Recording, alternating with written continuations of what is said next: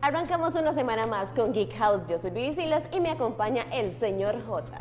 Exactamente. Bueno, y estamos eh, por acá con información súper importante y también, bueno, Viv, tenemos cosas muy importantes esta semana, además de que vamos a hablar de los eh, el camino hacia los Oscars, por ejemplo, que es un tema que me apasiona mucho, ¿verdad? Vamos a retomar un poco lo que hablamos la semana pasada de Kingdom Hearts y del remake de Resident Evil 2, que, está por cierto ya, ya salió el demo, Sí. entonces vamos a, a extender un poco este tema, pero antes vamos a conocer lo más, lo más destacado de esta semana, ¿verdad? Perfecto, perfecto. Recordarles también que en este programa estamos regalando una pizza de Oteros para este programa y no se les olvide que también, por supuesto, estamos con el sorteo de, bueno, navideño, pero ya, ya, ya, el 28 de enero vamos a anunciar quién es el ganador de todos estos premios, porque son muchísimos, PlayStation, juegos, eh, bueno, teclado, es una cantidad extraordinaria, así que corran al Facebook de Revista Level Up para que ustedes también puedan participar, ¿verdad? Y aunque ustedes no lo crean, todos esos premios están dentro de esta caja.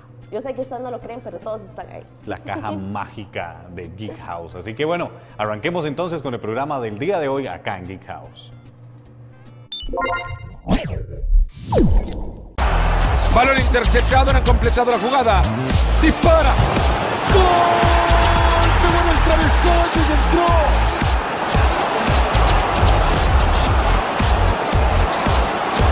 get the ball. He can put them in front. They've taken the lead here. Got his shot off now. Well, how has he done that? He can't from this angle. Has a go here. Fantastic free kick.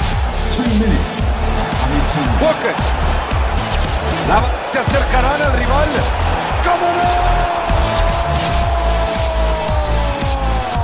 Sale quadrato. Potrebbe crossare. Può far male da lì. Ed è rete. Un gol per celebrare al meglio la sua cinquantesima presenza oggi. Schöner Versuch. Da passt alles. Super Tor.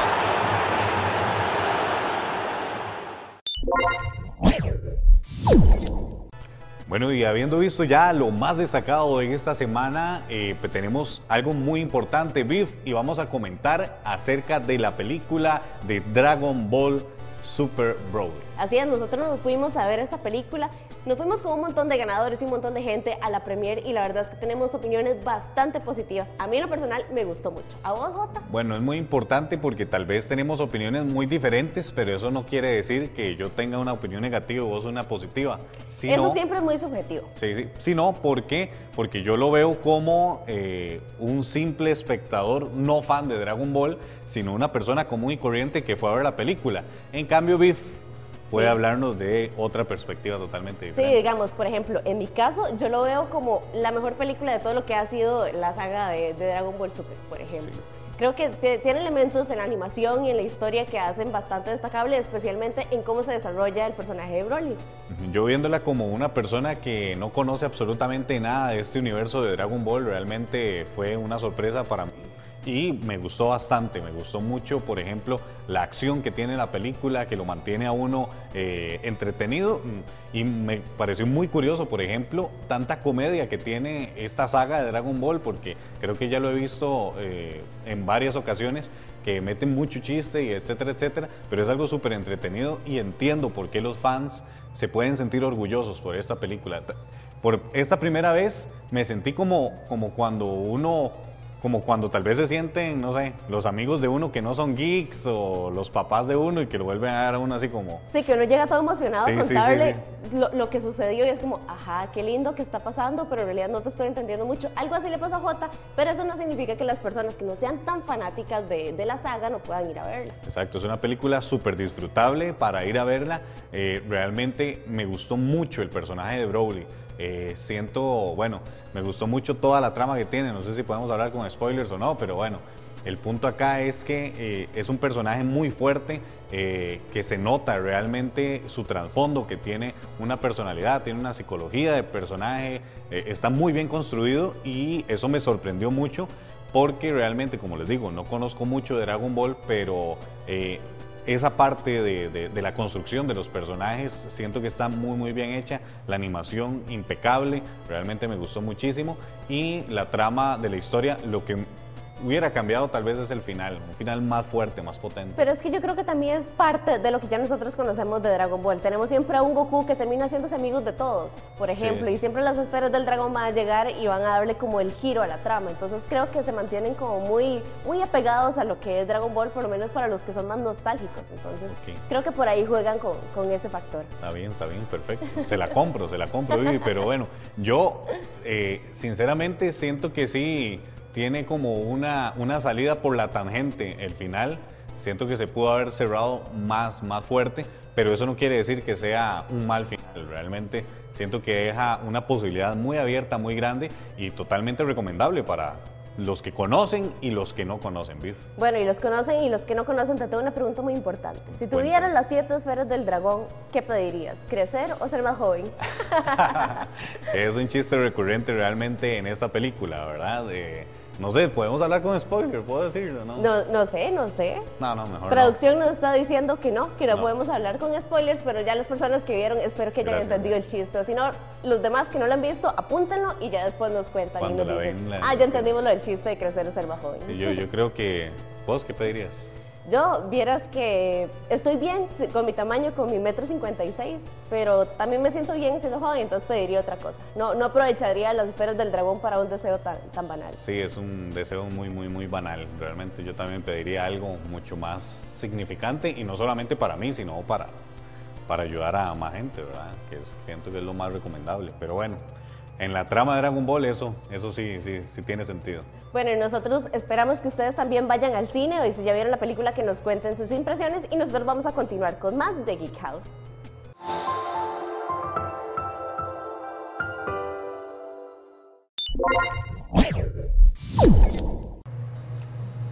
Bueno, y vamos a continuar con más de Geek House y para eso tenemos un tema súper especial en este programa. Para eso tenemos a Roy y Michelle de World Cosplay Summit que nos vienen a hablar, bueno, de, un- de algo súper especial y chiva en este 2019 y lo que pasó en el 2018, ¿verdad? Sí, pero para conocer un poco de, de lo que sucedió en el 2018 y lo que viene para este 2019, ellos nos van a contar qué es el World Cosplay Summit. Bueno, pero primero gracias por la invitación y por tenernos acá. Eh, World Cosplay Summit es mundialmente conocido como el Mundial de Cosplay. Este, tiene 15 años de estarse haciendo, vamos por el año 16. Y pues eh, ya estamos creciendo una familia de 15 40 países, empezando de 3 países. Y Costa Rica logró participar por primera vez el año pasado. Este, que logramos después de unos 5 años de negociación con Japón, pues este, la- el permiso para poder mandar representantes. Entonces, este, ya este año estamos empezando el ciclo para el segundo equipo que va y lo vamos a le- seleccionar pues el 5 de mayo en una convención nueva eh, que se llama Conex. Ok, ya, ya estamos cerca de, de la elección más bien y cómo ya están con el proceso de inscripción. Eh, bueno, el proceso de inscripción ya terminó porque nosotros los, eh, lo ocupamos que, bueno, que vayan todo un proceso anterior, ¿verdad? El, fue el 21 de diciembre y pues tuvimos una gran noticia, ¿verdad? Que fueron 16 parejas, que es Wow. todo un récord, digamos, el año pasado tuvimos muchísimo menos y bueno, esta vez va a ser así un super show, ¿verdad? Porque es increíblemente grande, la verdad es que es...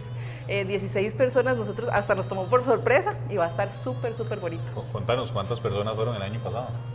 Ocho. Mm, Eran ocho, Ocho, parejas o sea, la nada más. mitad. Sí, entonces la verdad es que, bueno, ha sido todo un récord. La- el doble de, de participación. No, Y y me imagino que entre más, ¿verdad? Se vaya dando a conocer y etcétera, etcétera, ese número va a ir aumentando y aumentando y, y vamos a tener un muy buen evento también acá en el país, ¿verdad?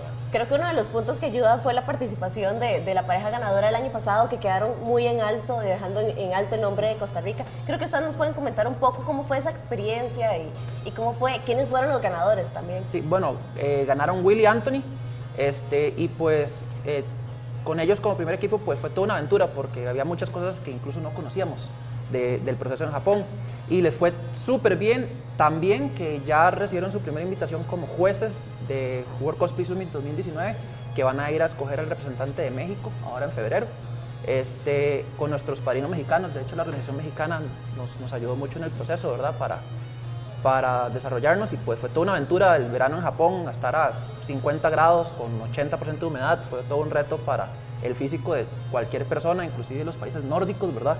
Este, fueron 10 días de, cosplay, de actividades, de ir a conocer al, eh, ministros japoneses y, y, la verdad de que estamos muy contentos con los resultados. Eh, creo que la gente se dio cuenta que sí es cierto que estamos llevando gente a Japón con este premio y pues este, para prueba un botón, ¿verdad? Que aquí tenemos hasta, hasta un regalo para todos que vienen desde allá. Perfecto. Y contanos, bueno, hablaste sobre lo que es la organización eh, de México.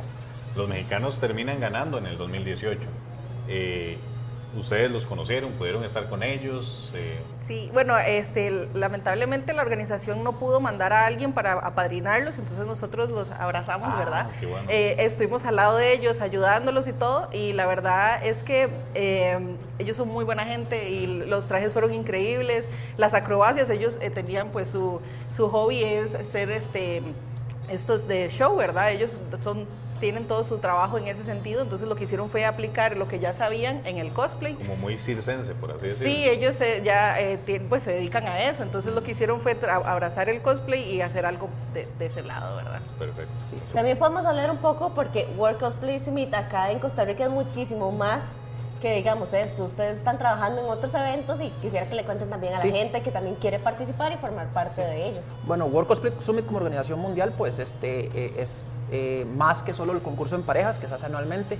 Este, parte de las cosas nuevas que vienen para este año es una colaboración con Suecia por el 20 aniversario de One Piece.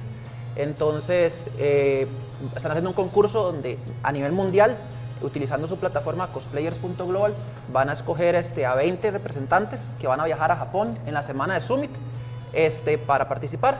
Entonces van a estar los nueve tripulantes del- de la- los piratas de sombrero de paja, más 11 personajes random, y van a buscar quién es el One Piece Cosplay King. Entonces, eh, los detalles están en la página de nosotros, en World Cosplay Summit Costa Rica. Hicimos un trabajo de, de, eh, resolver preguntas que podía tener la gente con antelación y traducir pues todo el reglamento del, del japonés a- al español, ¿verdad? Para facilitarle a todo el mundo que pueda participar. Es gratis y pues ya abrieron el, el proceso. Este, más o menos alrededor de marzo se espera que abran nosotros dos concursos.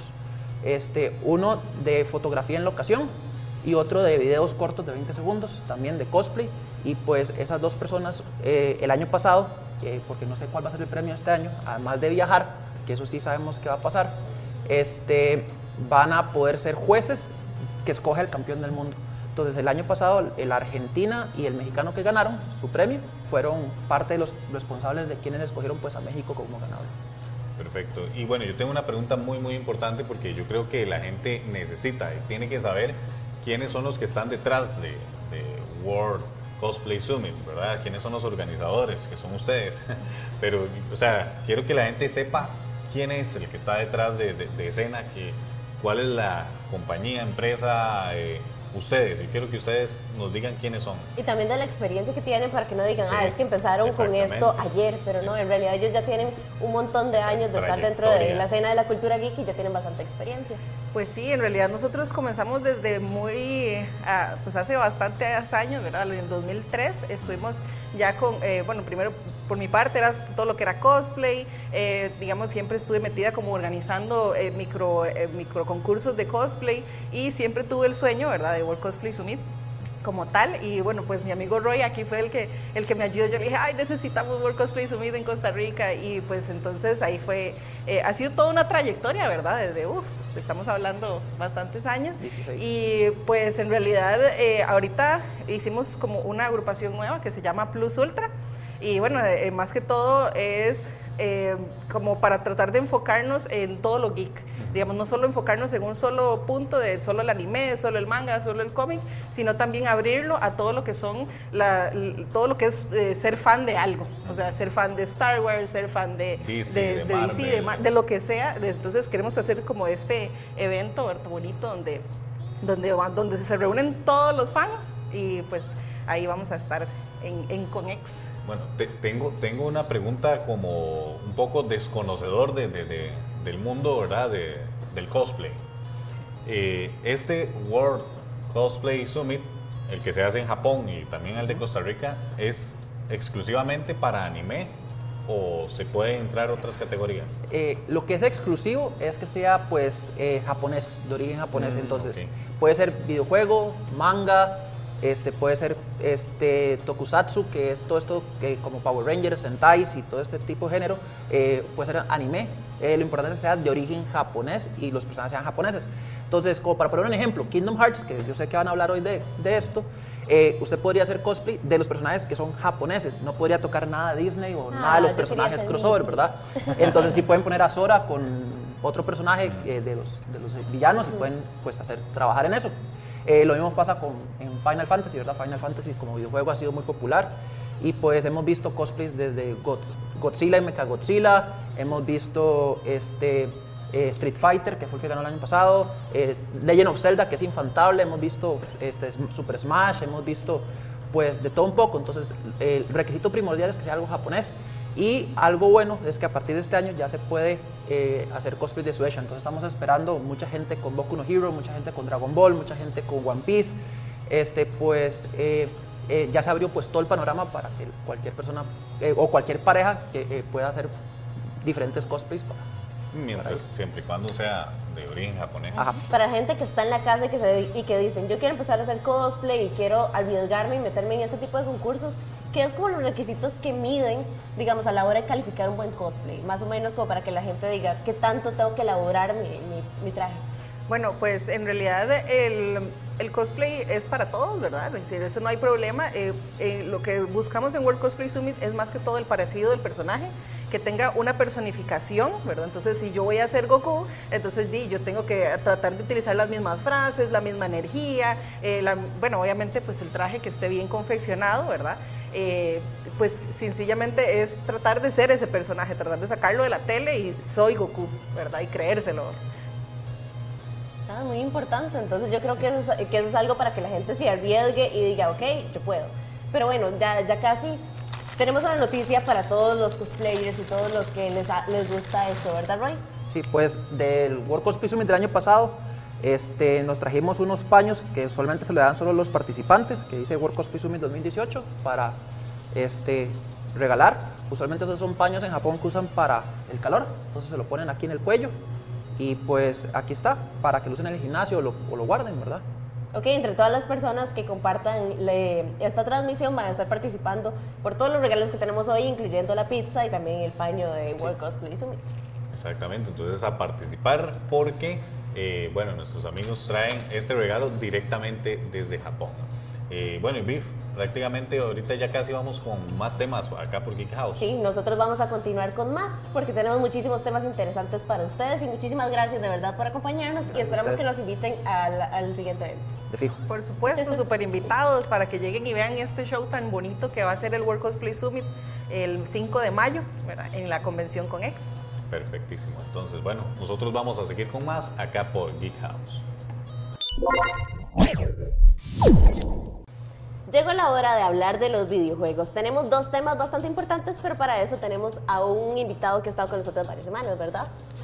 Bueno, eh, hola gente, como ya me conocen, yo ah, soy no, Edwin. pero yo, te- yo, yo- yo quería que Joto te hiciera la presentación. Por supuesto, nada más y nada menos. Es que Joto estaba como, Pues, hola. Sí, es que sí, sí. Eh, tenemos a Edwin Campos, ¿verdad? Que nos acompaña el día de hoy, súper experto en todo lo que tiene que ver con gaming, videojuegos y bueno, todo este mundo extenso que también es parte de la cultura geek. Así que Así Edwin, es. bienvenido. Bueno, gente, eh, prueba, muchas gracias otra vez por, estar, por invitarme al programa. Eh, este mes está bastante cargado, tenemos dos, en realidad dos lanzamientos súper, súper importantes y vamos a comenzar por mi preferido, que yo creo que de hecho hablé la semana pasada, en, y bueno, la vez pasada que viene en un programa y es Kingdom Hearts 3. Así es. Eh, y después- ya casi el 29 de enero ya nosotros vamos a tener así como, como recién salido del horno. digamos. Definitivamente, es, es en realidad increíble que es un juego que después, bueno, Kingdom Hearts 2 salió originalmente en el año 2005, entonces estamos hablando que hace casi 14 años, ¿verdad? Entonces, son, eh, es una de mis sagas preferidas.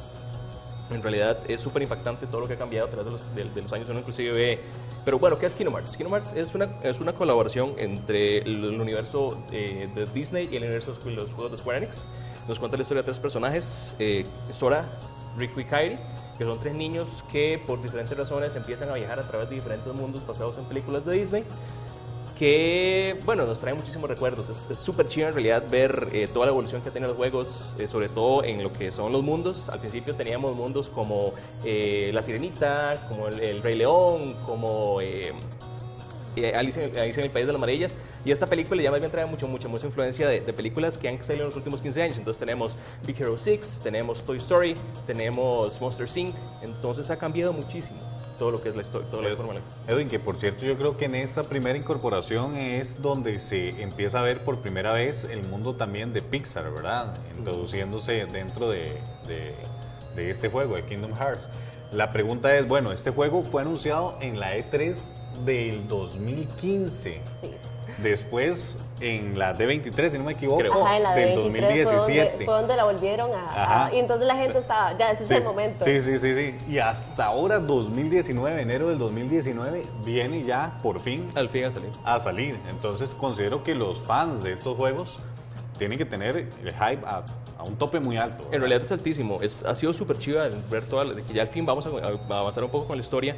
Es un chiste recurrente de Kingdom Hearts que usted no sabe para dónde va ni dónde viene la historia, porque en realidad el, lo que es el productor, que es Tetsuya Nomura, que también trabaja en juegos como Final Fantasy VII, Final Fantasy VIII y el reciente Final Fantasy XV, él en realidad no sabía por dónde iba la historia. Originalmente Kingdom Hearts salió porque él, eh, él lo- las oficinas en Japón de, de Disney y Square estaban en el mismo edificio, entonces él se encontró con un ejecutivo de Disney en un elevador y él le dijo, ¿no sería chido que los personajes de Final Fantasy salieran con personajes de, de, de Square, de Square? Y de ahí salió la idea y pues evolucionó lo que tenemos hoy con Kingdom Hearts. Sí, a la gente le encantó. Pero en realidad el- mucha de la historia incluye cosas como simulaciones virtuales de los personajes, viaje en el tiempo, eh, dimensiones alternativas, entonces es, es bien complejo, bien complicado. Algo, algo que me gusta, por ejemplo, del juego es que depende del mundo en el que estén, toman la figura, la forma, eh, la personificación, por ejemplo, de ese, de, de ese personaje, valga la redundancia.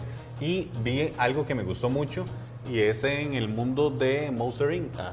eh, en el cual se convierten ellos también, eh, tanto, bueno, Sora Ajá. como Goofy y, Y Donald. y Donald se convierten en monstruos. Entonces, sí, bueno, siento que para, para alguien que no es fan de la saga o que quiere empezar en el juego, es algo súper curioso ver esta mezcla, ¿verdad? De, de universos, de mundos, de dos compañías total y completamente diferentes, diversas, y verlos ahora eh, en este Kingdom Hearts 3 que, que viene muy, muy, muy, muy completo. Y es, y es muy gracioso porque en realidad uno pensaría que no funciona.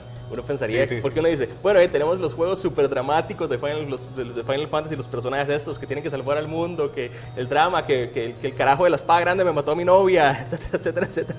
Y, con- los vas a combinar con personajes como Winnie the Pooh, La Sirenita, bueno, ahora lo- la- las chicas de Sí, Frozen. que de hecho ahora está el, el bosque de los 100 acres, Ajá, es- es, uno de los Winnie escenarios. Entonces- bueno, pero, pero es, es que es como, como vacilón porque yo creo que todos tenemos como el apego a estos dos, a estos dos franquicias, digamos, exacto. Entonces vos decís, ok, yo crecí con Disney, pero también tengo un apego. Entonces creo que esa fusión fue, fue muy acertada. de esas cosas que uno dice, no debería funcionar, pero funciona. Ajá, forma ajá, que funciona. extrañamente funciona. Yo creo que esa es la frase clave del juego, ¿verdad? No, debe- no debería funcionar, pero funciona. Pero funciona definitivamente.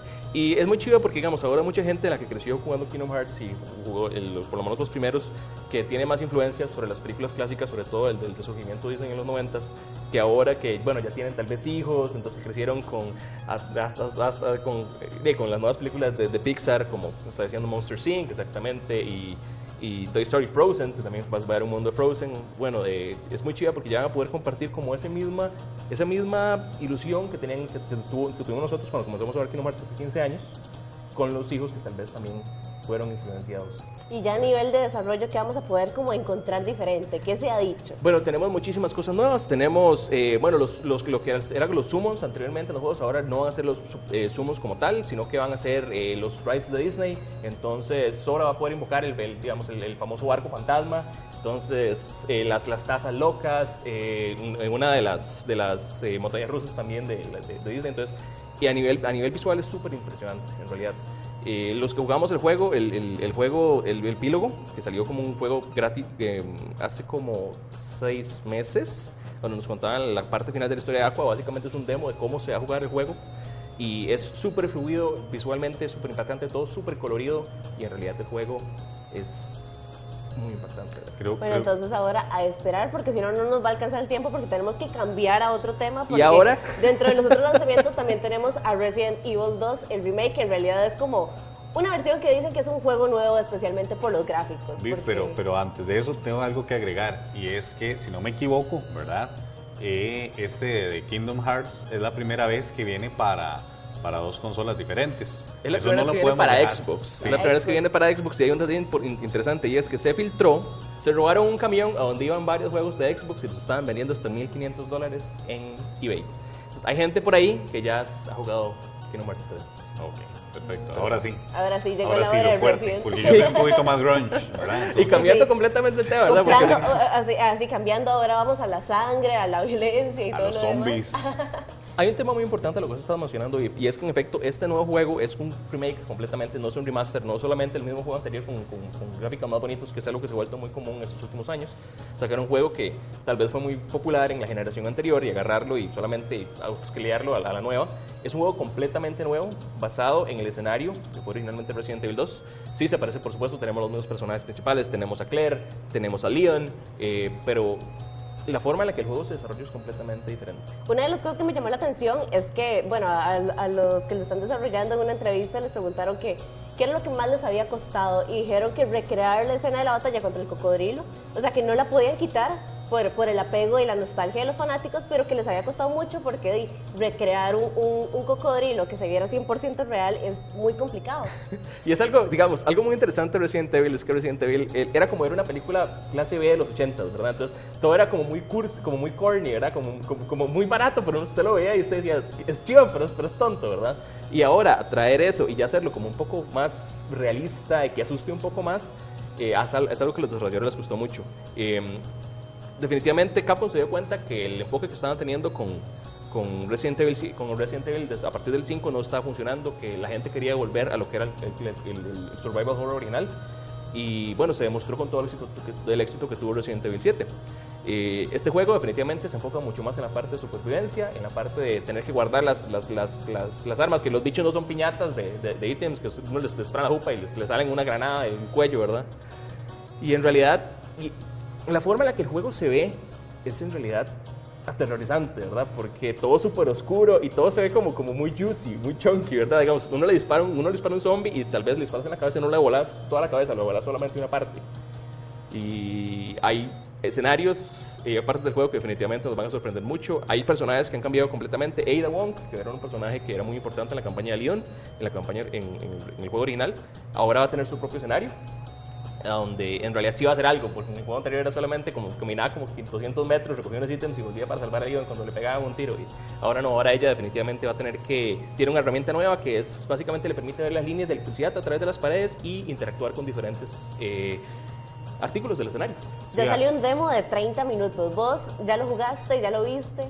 Yo ya lo jugué y preferí, y me hice varias cuentas porque es un one shot, es, es, es algo que nunca había visto, es lo que se conoce como un one shot demo.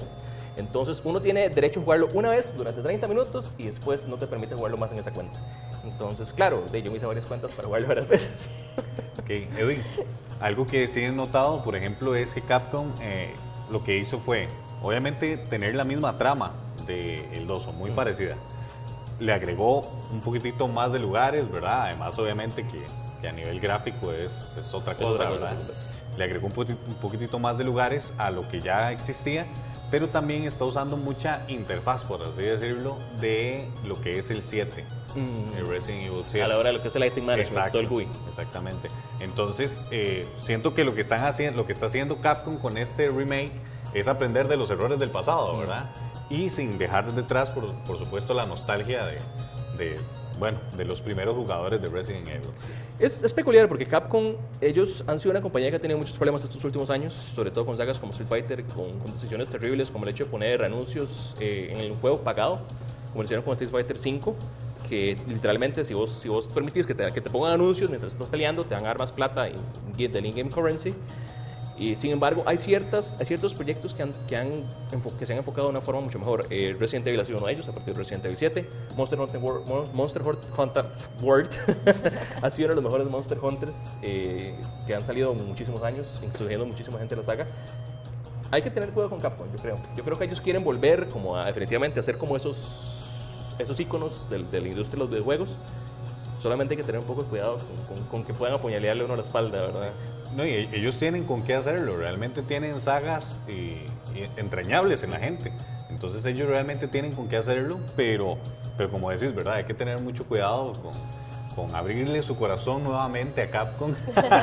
Y nuestras billeteras, gente. Ah. Y eso es más importante, el, el- el- el corazón se cura, la billetera. Incluso ellos dicen que están abiertos a, a hacer también al Resident 3 en, en- Mm. en remake. Eso es como otra de, de las noticias que han estado por ahí, pero de- hay que ver cómo funciona primero el 2. Sí, definitivamente. El juego se ve súper súper impresionante. Vayan, dense, eh, de noche, con las luces apagadas. Como tiene que ser. Como tiene que ser.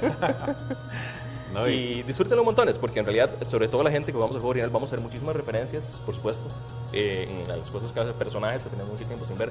Sin embargo, todos los cambios de escenarios, todos los- toda la forma en la que se han manejado los personajes de una forma diferente, en realidad hace el juego muchísimo más rico, eh, lo hace mucho más interesante y la forma en la que se juega es impecable.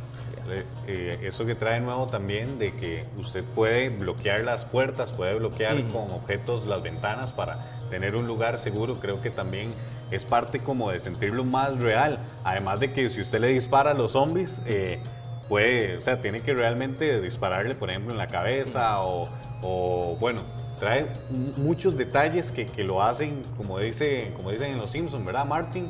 Esos pequeños detalles que hacen grande la vida, ¿verdad? Eh, y que se ve impresionante. Por ejemplo, cuando el zombie muere y se le ven las tripas, se ven súper vívidas. O sea, so- realmente súper recomendable este Resident Evil 2 Remake. Bueno, ahora solo nos queda esperar por ya los dos lanzamientos oficiales y nosotros probarlos para que para ver qué y que ustedes también nos cuenten. Gente, muchas gracias una vez más y nos vemos en Claro, vamos a continuar nosotros con muchísimo más acá por House. Ya casi venimos, pero consigue.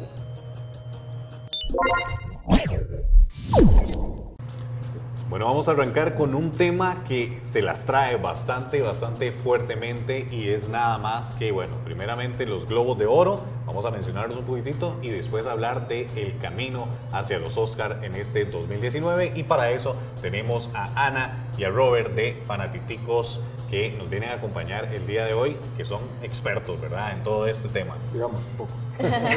Bueno, para empezar vamos a hacer como un pequeño resumen de los Globos de Oro porque, bueno, como ustedes mismos dicen, es como la antesala a los Oscar. Entonces vamos a hacer un pequeño resumen para ver qué vamos a poder encontrar en los Oscar 2019 y a ver cuáles de nuestras películas geek van a estar ahí nominadas y van a llevarse sus premios. Sí, básicamente los Globos de Oro perfilan más o menos lo que las favoritas a los Oscar. En este caso, eh, en esta ocasión los Globos de Oro están premiando a eh, Bohemian Rhapsody. Le dieron el premio de mejor película dramática y mejor eh, actor para Remy Malik. Sé que posiblemente Remy Malik esté nominado a los, a los Oscar como mejor actor. También, bueno, le dieron, hablando de algo geek, el premio a mejor animación a Spider-Man Un Nuevo Universo.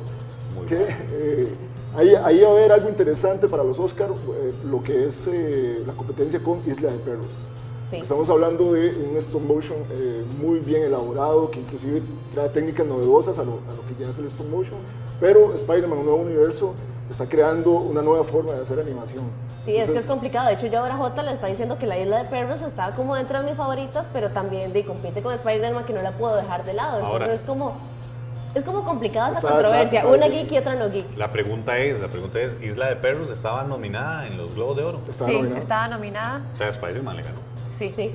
Es que es muy bello porque, digamos, Spider-Man rescata eh, de todo lo que, digamos, los que vivimos la era de leer cómics impresos en litografía, ¿verdad? En cuatricomía, este, ver Jay, el desglose del, del punto de trama, eh, cómo se encajan las planchas de color en, en- en- la impresión, cómo se sienten las tintas, los tonos de las tintas influyendo para armar el color en una, eh, en una impresión litográfica.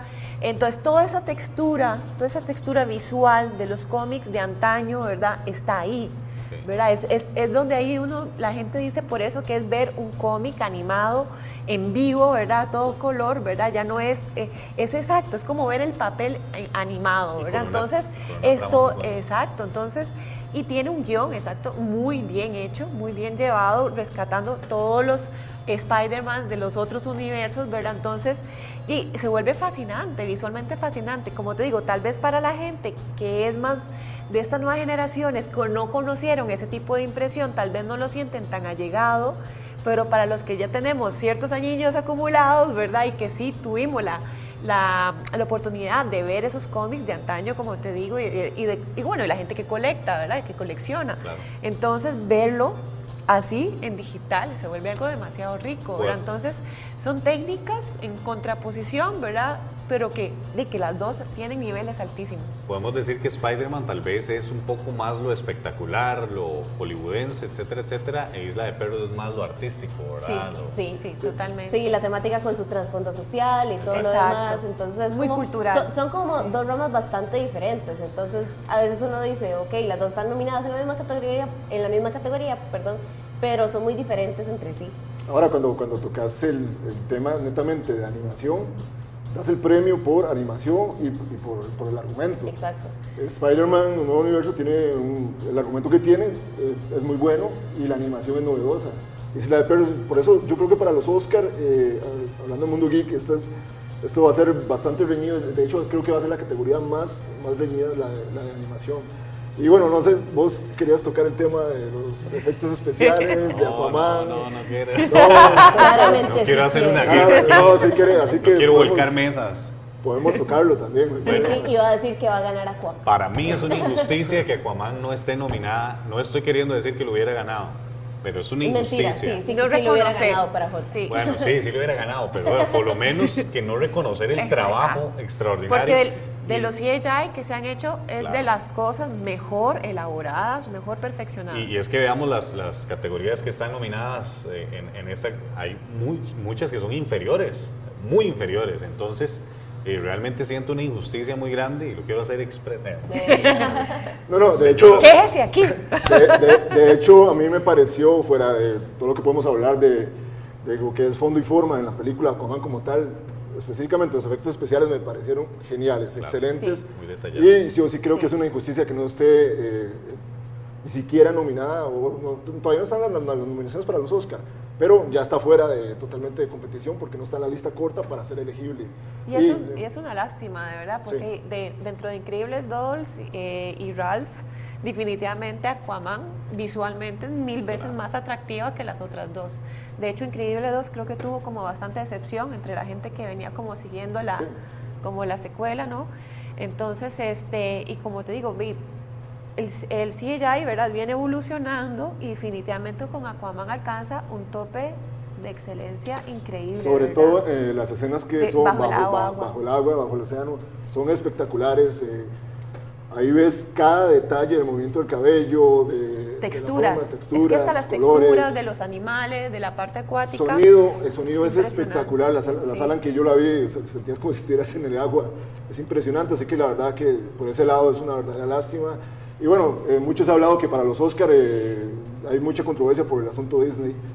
Las Sí. películas, sí, las películas eh, que la mayoría están, sí están nominadas en ese sentido son, son de Disney. Sí, Y también de, de que se resalta de que esta vez di, no va a tener un presentador oficial como en las otras ocasiones y, y quieren que la estrategia sea de que estén como todos los, los actores de las películas de Marvel que estén entregando premios. Entonces, Además, Correcto. Además de que va a ser transmitida por eh, un canal que le pertenece también Ajá, a Disney. Disney. ABC. Hay mucha, mucha, mucha tela que cortar detrás y esto le ha quitado mucho prestigio a los Oscars, por lo menos este año, eh, que ya, ya vienen años decayendo realmente. Sí, Esa- sí, Es claro. una realidad que tenemos que hablar y este año creo que se va a ver mucho más manchada. Hasta hay una campaña para no ver los Oscars este año porque eh, se cree o se dice, se dice por las calles que, que está comprado, ¿verdad? Entonces, eh, yo creo que eso es una polémica que hay que hablar, hay que, hay que rescatarla y, y- hay que ver qué se opina de esto también. Sí, también los Oscar eh, en los últimos años, digamos que ha degenerado que es un premio más, más que todo muy, muy popular. no, no, no está premiando tanto eh, lo artístico, sino lo popular. Pero eh, lo popular también lo está haciendo sesgado, porque se está hablando todo este asunto de que está muy a favor de lo que es Disney. Disney ya sabemos que compró la 20th Century Fox, entonces está, está haciendo un monopolio muy grande y eso también, también es peligroso. Y, sí, esto que hablaban ustedes de que no va a tener presentador los Oscar. Y que todo el equipo de actores de Avengers va a estar abarcando buena parte de la, de la ceremonia es, es- es- es bastante... o sea, no, o sea, a Ah, qué mí- curioso, qué coincidencia. Sí, sí, me gusta. A ver, no es contra la película ni contra nada de eso, porque igual yo disfruto igual esas películas, pero sí no me parece nada conveniente esa, esa decisión. Muy parcializado. del mercadeo, mejor Exacto. Sí, dicho. se siente muy parcializado. Muy parcializada. Bueno, ahora, bueno, ya. Hablemos de, de más categorías, de más temas. Cuénteme. ¿Ustedes tienen como alguna quiniela por ahí ya, ya lista que digan, ok, estas son nuestras películas favoritas? Porque uno siempre hace como alguna quiniela. Sí, bueno, en mi caso creo que se va perfilando, como lo decía, Bohemian Rhapsody en, en el sentido de Remy Malik como actor y Christian Bale por Vice, que es eh, la biografía sobre el vicepresidente en la, en la administración de George Bush, de George Bush hijo, eh, Dick Cheney, que es, una, es un tipo de... Adam McKay es el director, dir- dirigió una película que se llama The Big Short, que también estuvo nominada como mejor guion en, en unos Oscars hace un par de años. Y esta película creo que va a estar bastante dando de qué hablar, por lo menos en el sentido de actuación.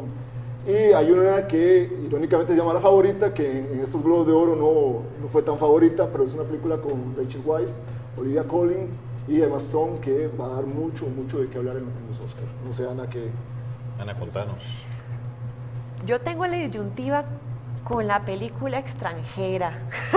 Aquí estamos un, Con- con un Roma. team, Con un Roma. team Roma y yo soy anti-team Roma. Yo, yo, yo soy team Chop- eh, Choplifters, ¿verdad? Este, sí, yo siento que, bueno, si bien Cuarón se va a perfilar como uno de los grandes eh, llevadores de premios, eso no, no hay ningún- yo creo que no hay ninguna duda, va por el camino de mejor director, mejor película extranjera, eh, posiblemente también mejor fotografía va a andar por ahí metido, ¿verdad? Eh, que en fotografía queda muy por fuera Cold War, ¿verdad? Va quedando como muy rezagada, lamentablemente para mí mejor, mucho, muy superior a Roma. Y eh, pues sí, yo voy más, opto por el camino de Choplifter. Me parece que Corrida ha sido un- también un director con mucha trayectoria, con mucha consistencia y que es una película que yo para mí, por lo menos, siento es una película muy zen, en el sentido que el direc- yo al director lo siento ya muy casado con todo su talento artístico, con todo su talento racional y la película fluye con una sutileza y una naturalidad increíble, to- tocando temas fortísimos, porque estemos eh, toma el tema de valores familiares, ¿verdad? Ento- de una forma muy, muy fuerte, pero como te digo, muy sutil, que lo hace uno pensar y ponerse a cuestionar todo lo que son lo, de los valores familiares. Y tenemos a Roma, que para mí, ¿verdad? Como algunos lo hemos discutido también en el grupo de, de fanatiticos, es como si Cuarón agarrara una lista de qué se, qué se necesita o qué se requiere para hacer una película maestra. Y para mí es súper racional y va diciendo, ok, ya hice la escena emotiva, check. Ya hice la toma fotográfica que impacta, check. Ya hice tal cosa. Entonces va como muy racionalmente haciendo las, las decisiones y realmente a mí por lo menos el discurso, la retórica de- del mensaje se me queda totalmente a medias. A mí, a, a mí con Roma, en- en- así muy personalmente, a- algunas escenas se me hacen como muy innecesarias, que son muy de fotografía, que son tomas súper largas, que vos decís, ok, esto no me está aportando nada, pero a nivel fotográfico sí. Exacto. Entonces es como, como que a veces es muy lenta y vos puedes como llegar a, a dispersarte de la historia, pero eso siempre es como muy subjetivo, de que hay Team Roma Y los como Shoplifters, ¿verdad? Sí, para mí yo sí creo que Roma logra transmitir todo lo que el director nos, nos quiere dar. Eh, yo entiendo que mucha gente la, la critica por el hecho de que dice que es, es, es como muy prefabricada, para, es como una película para ganar premios. También. Eh, tal vez, o sea, lo que yo creo es que es, es una historia convencional, inclusive eh, ahí se han hecho memes de que es como casos de la vida real en blanco y negro. Sí, no, por ahí decía que, sí, sí, sí, La Rosa decía de que es la Rosa de Guadalupe, sí, Rosa de Guadalupe, la la Rosa de Guadalupe, blanco y negro. Pero no, o sea, vos, yo creo que en el cine puedes tener cualquier tema, no tiene que ser un tema muy complicado, puede ser un tema de lo más sencillo, la- eh, el, el plus es cómo lo muestres, cómo lo trabajes. Yo creo que Cuarón lo hace muy bien, muy bien en Roma, yo puedo entender los que no le gusten, por, eh, se les hace tal vez un poco, un poco pesada al principio, pero yo sí creo que sí tiene, sí tiene un buen desarrollo, eh, el, inicio es, es necesario, tal vez una media hora, un 40 minutos de introducción de personajes, Y bueno, eh, como les digo, sí, sí, para mí Roma sí logra transmitir y es una historia, está bien, es sencilla, pero sí Cuarón la logra desarrollar de la mejor forma posible. Sí. ¿Qué, qué otro? Ustedes, yo quiero que ustedes me digan algo muy importante. ¿Quiénes de ustedes dicen así, definitivamente, de- independientemente de la categoría, independientemente del género, que ustedes creen que se va a llevar el Oscar? Yo quiero que ustedes me digan una película que ustedes digan, esta película se lo va a llevar, casi que le pongo la firma. Roma, Roma, Roma, mejor película extranjera. Roma se va, eh, no le veo eh, Competencia. competencias, ah, sí hay competencias, hay buenas películas, pero eh, la academia siempre, siempre se decanta por, por la película que es más popular y que no solo que sea popular, sino que tenga un contenido. Roma tiene un contenido, puede ser que a uno le guste, a otro no, pero lo tiene y es La bastante diferencia es popular. por popular, sí. También, Aun cuando en también. México tiene como sus buenos, buena cantidad de retractores, ¿verdad? Porque de hecho mucho mexicano se ha sentido casi que ofendido de cómo se ha tratado el tema y, si- y no lo siente suyo, ¿verdad? De- debido a que Alfonso Cuarón pues tiene años de ni siquiera estar viviendo por ahí y por el, por el manejo del, del tema indígena y del, del- eh, y del tema de la clase social baja que también no lo sienten bien representado. Entonces, eh, a nivel creo que, como dice eh, Robert, a nivel popular, gana, ¿verdad? Roma, injustamente para mí, pero gana. Y a nivel de mejor película, es muy posible que definitivamente Bohemian Rhapsody se la lleve. Bohemian Rhapsody. Sí, porque también hablando de lo popular, no, no es una película que técnica o formalmente o actoralmente o integralmente hablándolo así, mm, pues merezca, pero a nivel popular, Bohemian Rhapsody a, a nivel emotivo tuvo Sí, un y no, y, impacto no, y, no, y no es nada contra la película. De hecho, yo lo fui a ver dos veces. La película lo que pasa es que. No, yo- yo- me- yo lloré. encanta, es- o sea, Yo lloré, yo- yo- yo lo es Queen, reconozco. es Queen, la música de Queen hace buena cualquier Sí. película. eh, La, la película yo me Llega al mucho. corazón. Exacto, ¿no? Llega al corazón. Lo que pasa es que ya siendo eh, bastante, eh, tratando de ser objetivo, la película es un biopic muy a la segura. eh, Exacto. No, no, no, es una estructura muy tradicional, no arriesga. Y creo que, pero igual el Oscar, eh, al al igual que hicieron los Globos de Oro, premia lo que es más, lo que le ha llegado más a la gente.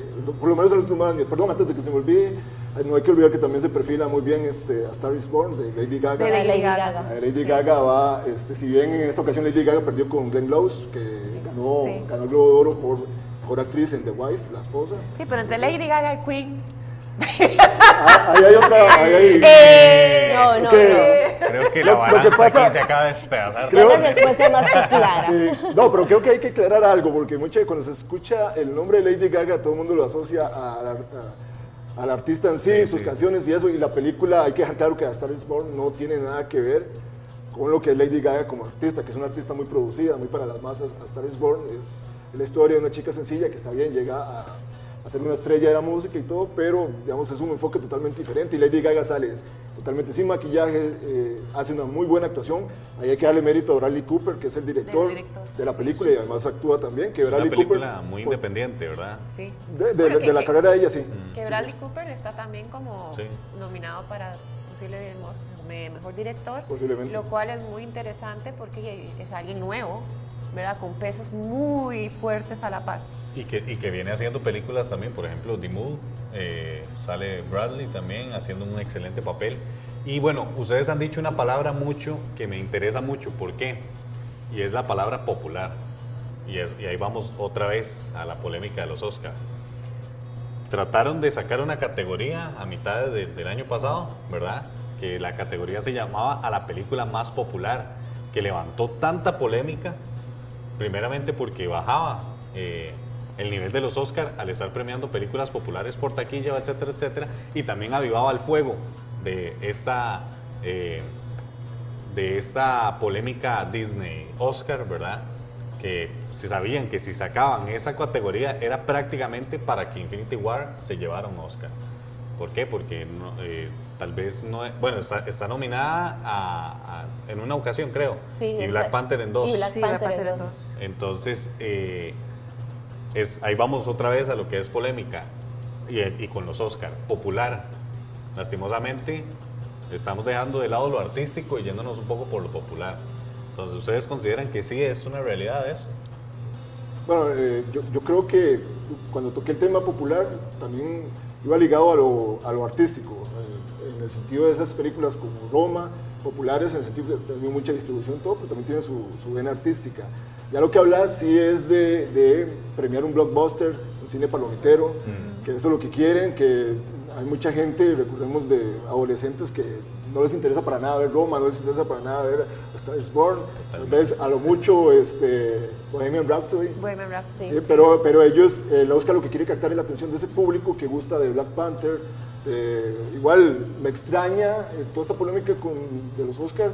Bien que sea una empresa que ahorita está asociada con ABC, que es la que transmite los Oscars y que es de Disney, pero Aquaman está siendo muy popular, está, reventando la taquilla también. Es- de hecho, ahorita creo que ya está al nivel de Wonder Woman, como la película más taquilla de No, DC. eh, ya, ya superó, Ya lo a, superó, a entonces- la más taquillera y ahorita está en este fin de semana y casi llegando a los mil Exacto, millones. entonces me parece, de- desde ese punto de vista, me parece demasiado extraño que si quieren que, si quieren que los Oscars sean más populares para poner esa categoría, eh, que hayan dejado por fuera Aquaman mm, de efectos especiales como mínimo. Y es que tal vez mucha gente lo, lo defiende en el sentido de que, ah, es que fue por la fecha en que salió, pero está Mary Poppins, que Ajá. salió una semana después. Exacto. Entonces no hay justificación para ello. Entonces por eso es que, que, que realmente Que sí, hijo, es, es justificado. Es justificado. No yo, no yo, sino las personas que, que- que lo están diciendo, que, que- es, es porque hay, hay- algo justificado y se ve algo raro. Entonces, eh, bueno,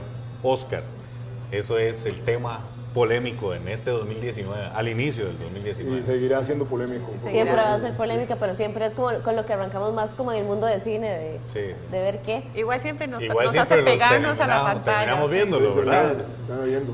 Eh, por cierto, antes de, de concluir, este, ahora que hablamos de polémica, los Oscars también se están viendo involucrados desde hace tiempo en polémica. Primero fue porque era So White, que el famoso polémica porque no habían artistas afro- afrodescendientes nominados y ahora hay mucha polémica porque hay una película que se llama, se llama Green Book que posiblemente, eh, posiblemente, bueno, iba a perfilar a los Oscars, ahora está envuelta en una polémica porque el director Peter Farrelly eh, le mostró a su miembro en la película eh, Loco por Mary del 98, salió hoy a la luz que él tuvo ciertos comportamientos eh, fuera de tono con la actriz eh, Cameron, Cameron Díaz y también el guionista de, de esa película ha hecho comentarios eh, racistas. Vigo Mortensen también salió con comentarios racistas. Vivo Mortensen también, eso es, eh, Entonces parece que eso está como cayendo bastante mal.